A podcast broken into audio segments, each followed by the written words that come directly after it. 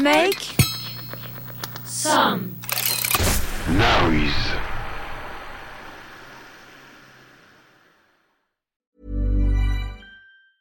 It's that time of the year. Your vacation is coming up. You can already hear the beach waves, feel the warm breeze, relax, and think about work. You really, really want it all to work out while you're away.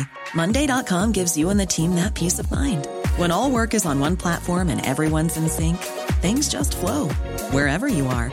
Tap the banner to go to Monday.com.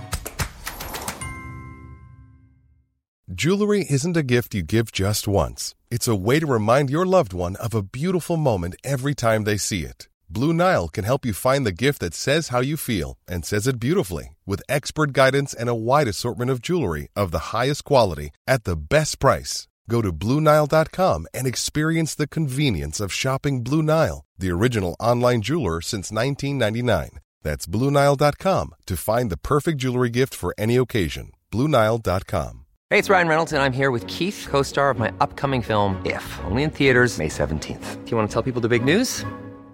All right, I'll do it. Sign up now and you'll get unlimited for $15 a month in six months of Paramount Plus Essential Plan on us. Mintmobile.com slash switch. Upfront payment of $45 equivalent to $15 per month. Unlimited over 40 gigabytes per month. Face lower speeds. Videos at 480p. Active Mint customers by 531.24 get six months of Paramount Plus Essential Plan. Auto renews after six months. Offer ends May 31st, 2024. Separate Paramount Plus registration required. Terms and conditions apply if rated PG. derrière Derrière l'objectif. l'objectif.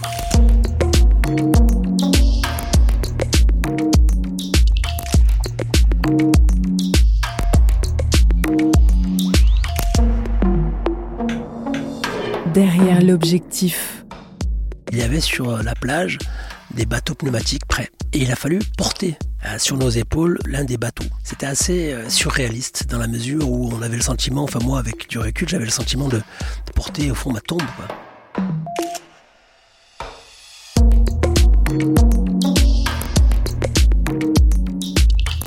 Journaliste à la rédaction internationale de Radio France, Omar Waman a suivi une famille de réfugiés syriens qui tentaient de fuir la guerre, comme un demi-million de Syriens en 2015 seulement. Selon les Nations Unies, il serait désormais 13 millions à avoir été contraints de quitter leur foyer au cours de ces dix dernières années.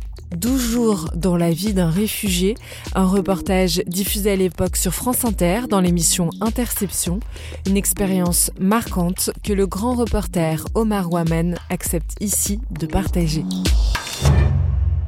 Alors je vais vous amener euh, à la frontière entre la Turquie et la Syrie. Ces réfugiés atteignent les côtes turques. Ce périple tant redouté, celui de la traversée de la Méditerranée, ils l'ont réussi. Mais à quelques mètres sur la même plage, il y a les autres, ceux dont on ne parle presque plus, ceux qui n'arriveront jamais en Europe. Et parmi ces victimes, un enfant face à un sauveteur impuissant. Une image qui fait déjà la une de quotidien dans le monde entier et bouleverse les réseaux sociaux avec ce hashtag en turc, traduction l'humanité échouée. Échoué comme cet enfant revenu sur sa plage de départ, Bodrum. Le bateau parti en pleine nuit direction l'île grecque de Kos a finalement chaviré. Un cas loin d'être isolé car depuis janvier, plus de 2600 personnes ont péri lors de cette traversée. On est en 2015. Euh, le monde est sous le choc euh, après la parution, la publication d'une petite photo d'un petit enfant, le petit Alan, mort, noyé, retrouvé, échoué sur une euh, plage de Bodrum, sur la côte euh, ouest de la Turquie.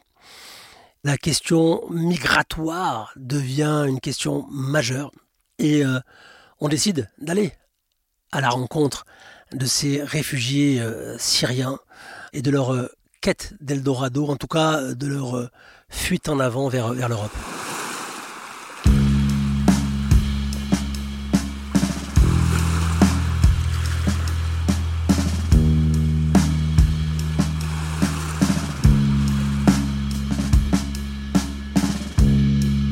Moi, je suis correspondant à Beyrouth euh, au Liban. Je couvre euh, toute la région, tout le Moyen-Orient, et j'ai été évidemment à plusieurs reprises en Syrie, dans les zones euh, rebelles. Et c'est de ces zones rebelles d'où sont originaires la majorité des réfugiés, puisque ce sont des zones qui ont été littéralement rasées par le, le régime de, de Bachar el-Assad, qui n'a fait aucune distinction entre civils et belligérants, avec l'aide euh, du Hezbollah libanais, de l'Iran et, de la- et de la Russie, et ce qui expliquait aussi pourquoi autant de réfugiés syriens sont partis sur les routes autour de 5 millions.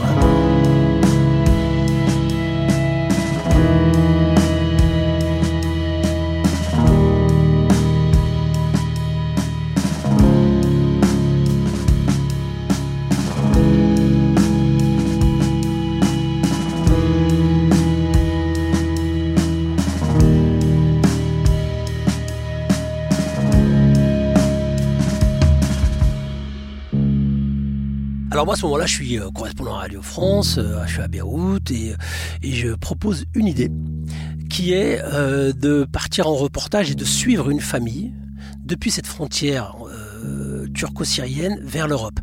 Ça signifie que je vais devoir la suivre de A à Z et notamment avec euh, l'importance euh, d'être euh, à leur côté, notamment sur euh, lorsqu'il a été question de, la traversée, qui était le moment le plus, le plus important. Et on m'a dit oui, on m'a dit c'est bon, tu peux y aller. Go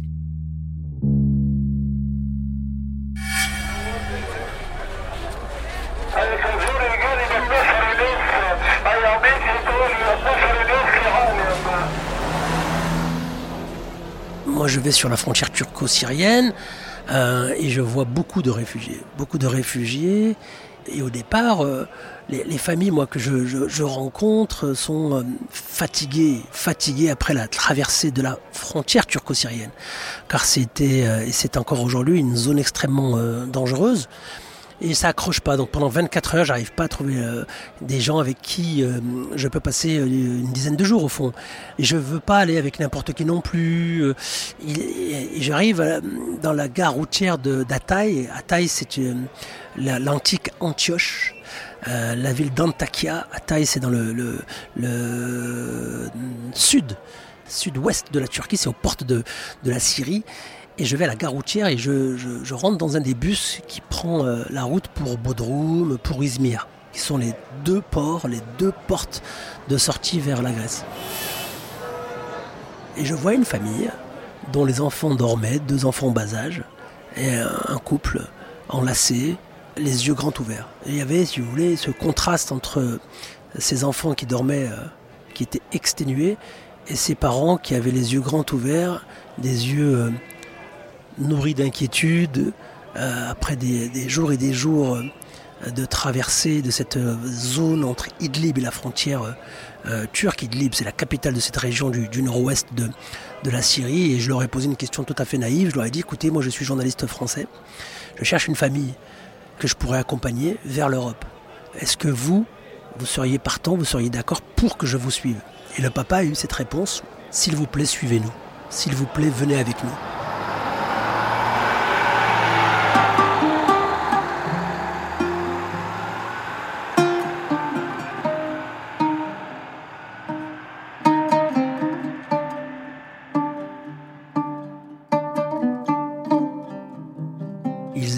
Euh, morts d'inquiétude car ils ne savaient pas où ils allaient au fond. Ils allaient en Europe mais ils ne savaient pas comment. Ils savaient qu'il fallait rejoindre Bodrum, Izmir, ils savaient qu'il fallait traverser, mais comment traverser? Comment rencontrer des bons passeurs?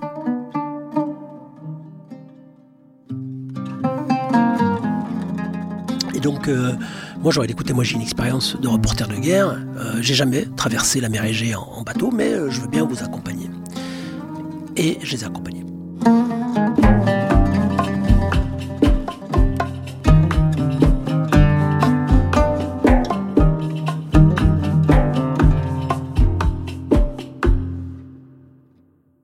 Va partir vers Izmir. Donc on part, on fait connaissance dans le bus, on discute. C'était euh, et c'est toujours un couple d'ingénieurs. Il y a le papa, euh, Ayman, la maman, euh, Gad. Euh, ils avaient des, des prénoms de, de substitution à, l'époque. Euh, les, enfants, c'est Mohamed et, Lotus. Lotus devait avoir 4 ans, à ce moment-là, 4-5 ans. Son petit frère, 2 ans et demi, 3 ans. Et le papa, initialement, il voulait partir tout seul. Il voulait quitter la Syrie tout seul pour demander des papiers pour sa famille et revenir chercher sa famille. Et sa, sa, sa, sa, femme lui a dit, il est hors de question, tu pars avec nous ou je te laisse pas partir. Et donc euh, c'est la mort dans l'âme qu'il a amené euh, sa famille parce que en tant que père, il a été extrêmement angoissé à l'idée de, traverser la mer Égée avec ses enfants, euh, d'autant, et je l'ai appris plus tard, qu'il ne savait pas nager, euh, euh, tout comme sa femme.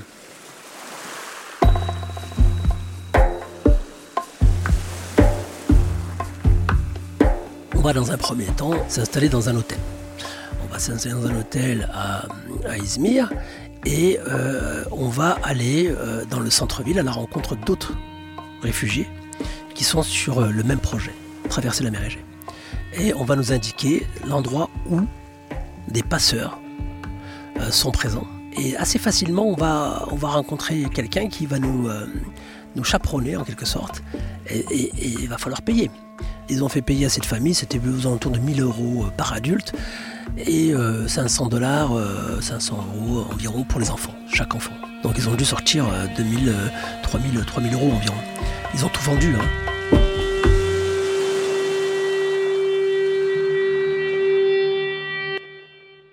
Et donc à ce moment-là, il y a eu une tempête. Une tempête, très mauvais temps sur Izmir, et, moi je, disais à la famille, écoutez, faut pas traverser en temps de tempête parce que on va multiplier les risques. Et donc j'ai appelé à plusieurs reprises, c'est assez, euh, assez ubuesque avec du recul, j'ai appelé les gardes-côtes grecs pour leur dire, écoutez, voilà, on a prévu de traverser avec des familles, etc. Est-ce que vous nous conseillez de traverser cette nuit, demain, après-demain? Et puis ils m'ont dit, non, surtout pas cette nuit, euh, ça va tanguer, en revanche, peut-être mercredi. Bon, bref, donc on a attendu plusieurs jours à Izmir jusqu'à ce que le, temps soit parfait. Et on, euh, on a eu un rendez-vous sur le marché central euh, aux alentours de 23 heures.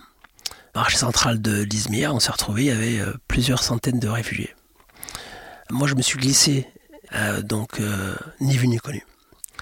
Et en fait, on n'était pas 50 dans le bateau, on était 51. Moi, j'étais le passager supplémentaire.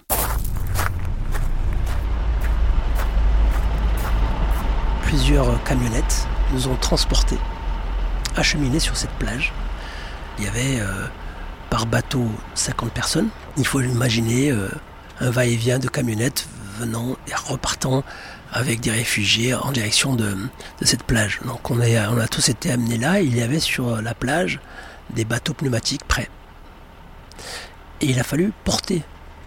C'est nous qui avons porté euh, sur nos épaules l'un des bateaux.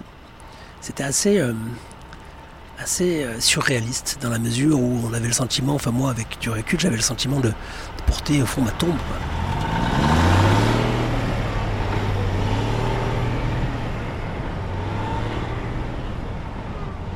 Donc moi j'avais qu'une priorité, c'était suivre cette famille, donc être proche d'elle. Donc on s'est mis à côté du moteur et je voulais aussi avoir un œil sur le, sur celui qui allait piloter le, bateau. Parce que je savais que les passeurs faisaient un deal avec les conducteurs de, avec ceux qui, euh, dirigeaient ces, ces, bateaux. Le deal consistait à les former euh, vraiment de manière assez rudimentaire et leur donner euh, au fond les clés du bateau en échange de la gratuité.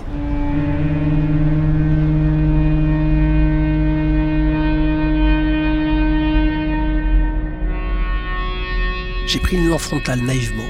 On voyait rien, on était dans la nuit noire, donc j'ai pris ma lampe frontale et je l'ai mis euh, autour de ma tête et, et je l'ai allumée. Et là, un des passeurs a hurlé en me disant Mais non, tu peux pas faire ça Parce que, évidemment, nous sommes dans la nuit et il y a des euh, gendarmes turcs qui circulent et il y a aussi des gardes côtiers euh, grecs.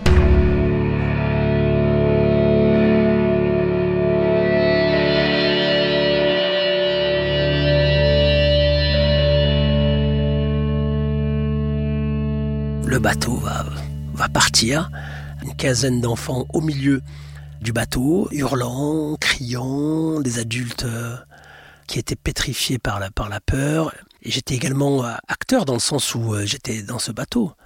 Donc j'avais ma propre sécurité, donc j'avais prévu un GPS pour euh, suivre la, navigation. Et assez rapidement, je me suis rendu compte qu'en fait, on allait, on n'allait pas dans le bon, dans le bon sens. on s'était perdu en fait. J'ai indiqué au conducteur du bateau, je lui dit écoute là, on, va vraiment au mauvais endroit, on va se perdre quoi. Et on n'aura pas d'essence pour continuer notre, notre périple. Et donc il a, il a suivi mes conseils et on a pu, au bout de, de 2h30, 3h, arriver sur l'île de Chios. On a tapé sur les, sur les rochers, euh, arrivé sur, euh, sur l'île de Chios. En tapant sur cette plage de, rochers, on a tous basculé, on s'est retrouvé dans, l'eau, on avait pied, les enfants ont été portés, etc. Et puis on a, regagné la, rive et voilà, on avait réussi cette, cette traversée, la famille était ravie, les, les, les, passagers sur, sur, ce bateau riaient, chantaient, c'était la joie, mais ils étaient loin, très très loin d'imaginer que le plus dur était devant nous parce qu'on était arrivé en Europe sur cette île de, Chios, mais qu'il fallait rejoindre Athènes, puis ensuite euh, remonter en direction du nord de l'Europe.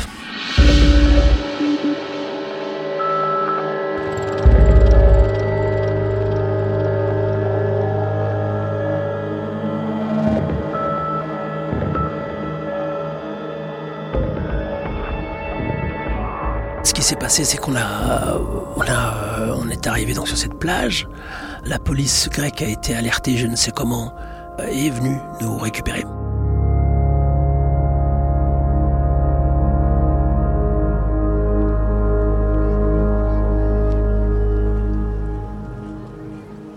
On a été amené euh, dans un camp, mais un camp euh, sordide. Hein. Il n'y avait rien, il n'y avait pas de tente, il n'y avait rien. On a dormi par terre pendant, euh, deux jours. en fait, pour faire simple, la, règle à l'époque, qui est encore euh, la règle aujourd'hui, mais la règle était que il fallait faire une demande, remplir un certain nombre de, formulaires, et ensuite euh, ces papiers obtenus par les autorités grecques, ce qu'on appelle les accords de Dublin, stipulaient qu'on avait six mois, je crois, pour quitter le territoire grec. Mais ces papiers nous autorisaient à aller à Athènes.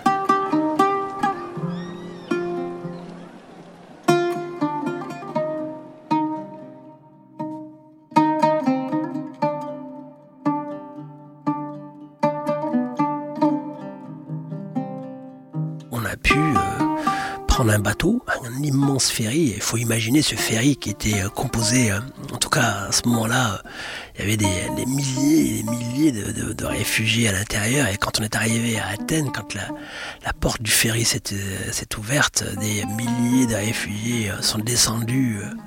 On est sorti de ce ferry et chacun est parti dans sa direction. Le point central en Grèce, c'est Omonia. Omonia, c'est de là d'où partent les bus vers euh, la Macédoine. Donc là, on a, on a passé quelques heures à Athènes, on a pris ce, bus qui nous a amené euh, à la frontière entre la Grèce et la Macédoine. Et ensuite, on a pris euh, un train, on a traversé la, Macédoine pour arriver en Serbie. Serbie, Croatie, on a repris la Hongrie, on a traversé la Hongrie et on a marché pour aller à Vienne de Vienne, on a pu ensuite continuer et eux ont poursuivi leur route vers l'Allemagne et vers la Suède. Il y a, très nombreux souvenirs, mais l'un d'entre eux, moi, qui me reste, euh, c'est lorsque nous étions au petit matin. On a été déposé par, par ce train, je crois que c'était en Macédoine, à la frontière, il a fallu marcher. Et on a marché dans une forêt. Il faisait très nuit, et la fameuse lampe frontale eh bien cette, euh, cette lampe frontale a été euh, très importante parce qu'elle a permis d'éclairer nos, pas, euh, parce qu'ils avaient tous leur téléphone, souvent déchargé, et on a marché comme ça au petit matin, il faisait encore nuit, et on s'est retrouvé sur les rails. C'était un vrai repère pour nous. Il faut imaginer des centaines et des centaines de réfugiés marchant d'un seul pas sur ces rails. Et on a entendu du bruit. Et l'un des réfugiés a hurlé Attention, attention, il y a un train, il y a un train, poussez-vous. Et euh, on a tous eu le même réflexe, on s'est jeté littéralement, on s'est poussé, on s'est mis sur le côté, et le train est passé euh, avec sa, son klaxon que j'ai encore à la tête, strident, qui a déchiré la, la, la, la fin de nuit. C'était, il était 6h, 6h30 du matin. Et ça a hurlé parce qu'il y avait des gens qui se demandaient ce qui se passait. Et, j'ai lu ces, derniers, ces derniers mois, j'ai lu qu'il y a eu plusieurs accidents de réfugiés morts sur des, sur des, des rails, notamment entre la frontière espagnole et la France, au Pays Basque, il y a eu, si vous vérifiez, vous verrez, il y a des Algériens qui sont morts euh, fauchés par, des, euh, par, par, un train, et c'est également arrivé dans cette zone-là. Donc euh, ça aurait pu nous arriver.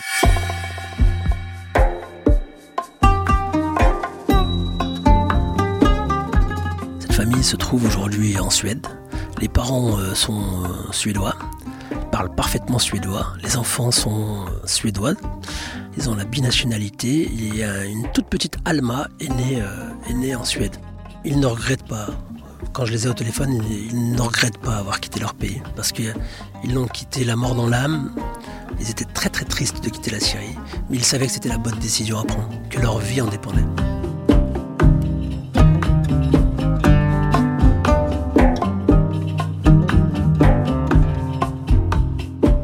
Derrière l'objectif. Vous avez aimé cet épisode? N'hésitez pas à le noter, le partager, le commenter.